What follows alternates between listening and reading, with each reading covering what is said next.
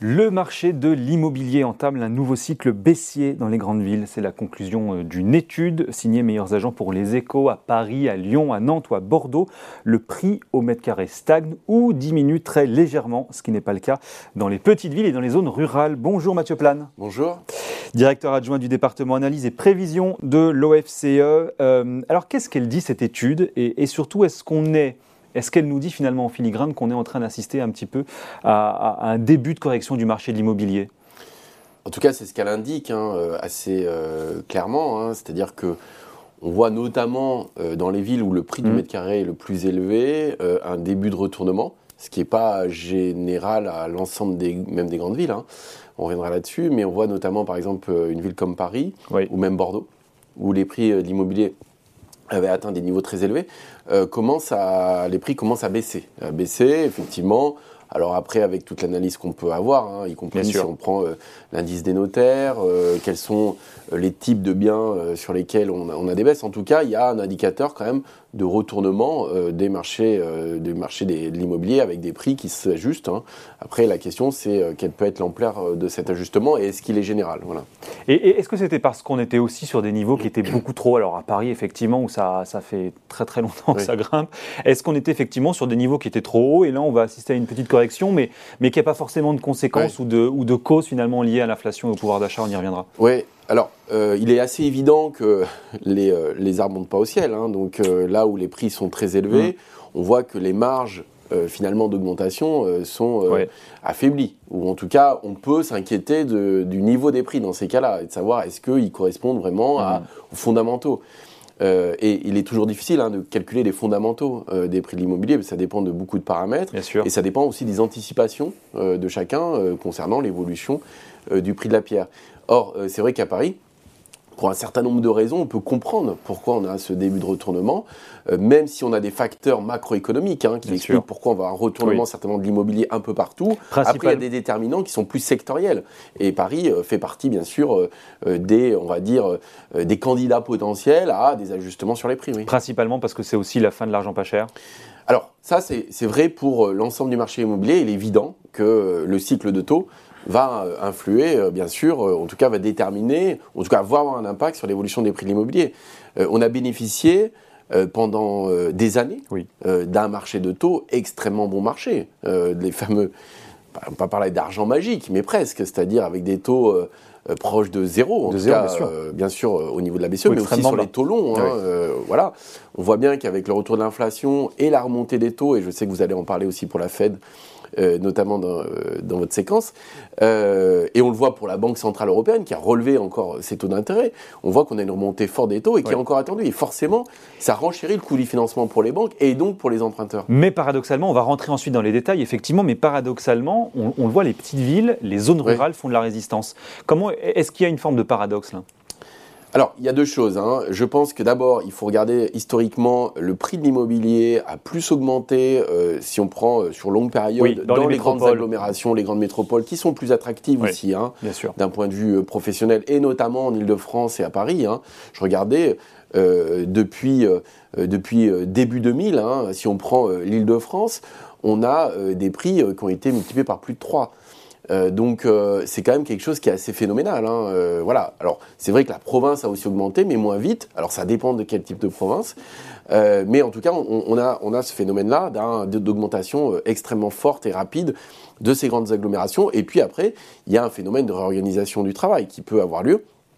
On voit que c'est des villes aussi qui sont extrêmement attractives d'un point de vue professionnel. À partir du moment où vous avez la possibilité de télétravailler et d'habiter dans un endroit qui n'est pas l'endroit où vous travaillez, ça remet aussi en question la question de l'attractivité, la localisation et de l'attractivité. Et donc euh, aujourd'hui, euh, j'allais dire, Paris ou l'Île-de-France est moins attractive qu'elle n'était il y a encore euh, quelques mois. Quelques mois, et ça c'est effectivement un, des effets du Covid. On, va y revenir, mais alors vous, le disiez, on, peut imaginer plusieurs explications à, cela.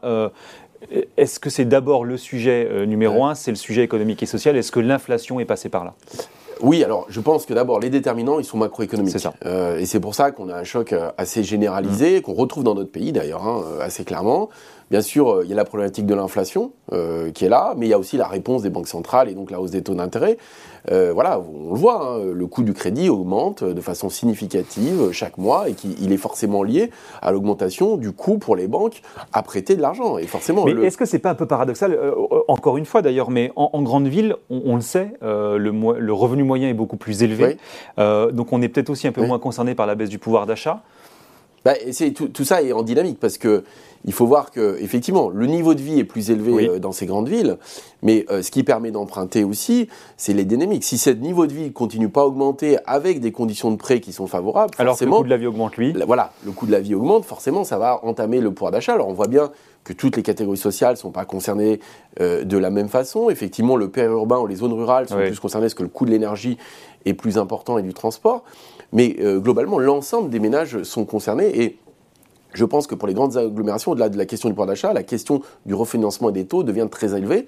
Euh, et puis avec des ratios de crédit, c'est-à-dire qu'il faut quand même pouvoir respecter euh, des échéances de remboursement qui ne représentent pas plus d'un tiers de vos revenus. Et donc ça met aussi des contraintes. Je pense que les banques aussi ont une forme de début de frilosité parce qu'on a une incertitude macroéconomique importantes, y compris sur la croissance, y compris sur l'environnement international, sur le risque de faillite, du chômage, tout ça, euh, fait qu'on peut avoir une forme de prudence, plus les taux d'usure qui ont joué aussi pendant un moment parce qu'ils n'étaient pas assez élevés, qui font qu'il y a des crédits qui ont été refusés. Je pense que tout ça peut jouer, y compris sur les anticipations des agents et notamment des ménages qui vont acheter, en se disant est-ce qu'aujourd'hui est-ce que j'aurais en payant 10, 11 000 euros le mètre carré, par exemple, à Paris, est-ce que c'est le bon prix? On va revenir sur les sujets des politiques monétaires parce que c'est naturellement une des causes ou des conséquences mm. d'ailleurs. Mais, mais on va, je voudrais juste revenir un, petit moment sur, l'histoire du télétravail parce que vous, vous l'expliquez. Euh, naturellement, le sujet économique et social, mais aussi un sujet purement sociétal. Est-ce que là, on est en train finalement de, découvrir, d'aborder un peu l'écume finalement de, cette crise Covid, le télétravail? Et est-ce que cette demande en foncier est moins forte dans les grandes agglos Elle se vérifie vraiment?